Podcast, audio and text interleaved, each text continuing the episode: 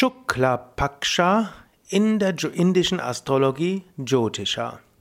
Ja, hallo und herzlich willkommen zur 38. Ausgabe des Jyotisha, des indischen Astrologie Podcast, meines Wissens der einzige Podcast über Jyotisha indischer Astrologie, der einen längeren Zeitraum tatsächlich stattfindet.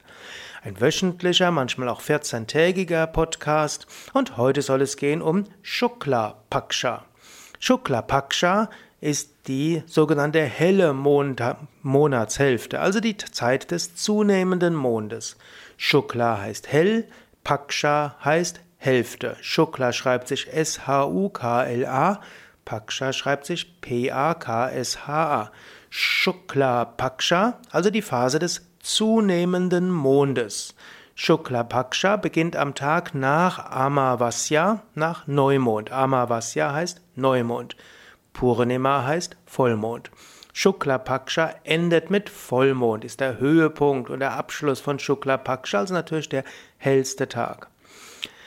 In der indischen Astrologie gibt es natürlich immer Empfehlungen, was man in welcher Phase besonders machen sollte. Shukla Paksha, also die Phase des zunehmenden Mondes, gilt als besonders geeignet für alles, was zunehmen soll.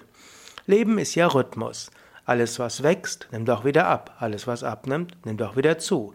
So gibt es die Jahreshälfte, in der die Tage länger werden, und es gibt die Jahreshälfte, in der die Tage kürzer werden. Genauso gibt es Stunden am Tag, in denen es heller wird. Letztlich ab Mitternacht bis Mittag wird es heller, und ab Mittag wird es wieder dunkler. Und so gibt es auch die Phase des zunehmenden Mondes Shukla Paksha und die Phase des abnehmenden Mondes Krishna Paksha. Während Shukla Paksha, der Phase des zunehmenden Mondes, ist es gut, expansiv zu sein, Neues zu beginnen, neue Projekte anzustoßen.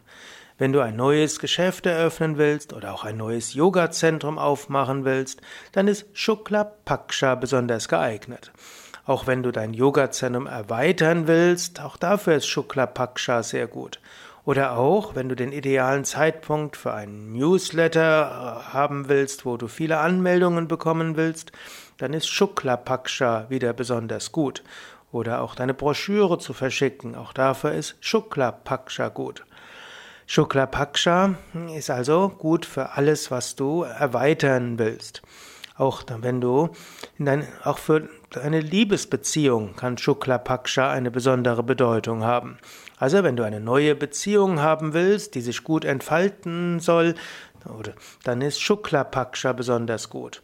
Oder auch wenn du heiraten willst. Shukla Paksha ist der günstigere Zeitpunkt für die Heirat, insbesondere wenn dort auch Kinder kommen sollen.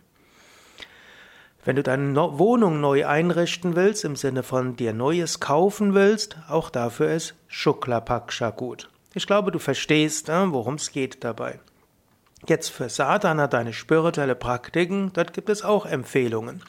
Während Shukla Paksha kann es für die Meditation am besten sein, dich zu weiten auszudehnen. Die Ausdehnungsmeditation, Ham Brahmasmi, ich bin eins mit dem Unendlichen, ich bin eins mit dem Göttlichen. Oder auch die Öffnung für den Segen Gottes in der Meditation, die Verbindung mit der Natur und mit dem Unendlichen, all das klappt besonders gut während Shukla Paksha. Also die Ausdehnung, die Verbindung, all das ist Shukla Paksha gut. In den Asanas, also die Yoga-Stellungen, dort kannst du besonders gut neue Asanas probieren und ruhig auch ein paar neue Variationen üben. Während Shukla Paksha sind auch die Rückbeugen besonders günstig und geeignet. Bei Pranayama kannst du dich während Shukla Paksha auf die Verbindung mit dem unendlichen Prana konzentrieren. Ausdehnung und Expansion. Das sind die Themen während Shukla Paksha. Natürlich, es gibt noch weitere zahlreiche Überlagerungen. Es gibt die Titis, die Muhurtas, die Konstellationen, den Monat selbst und vieles mehr. Aber das ist jetzt erstmal Shukla Paksha und in diesem Astrologie-Podcast gehen wir ja sehr schrittweise vor. Ja, das war's fürs heute. Für heute, vermutlich kannst du es erraten, beim nächsten Mal geht es um Krishna Paksha, um die Zeit des abnehmenden Mondes.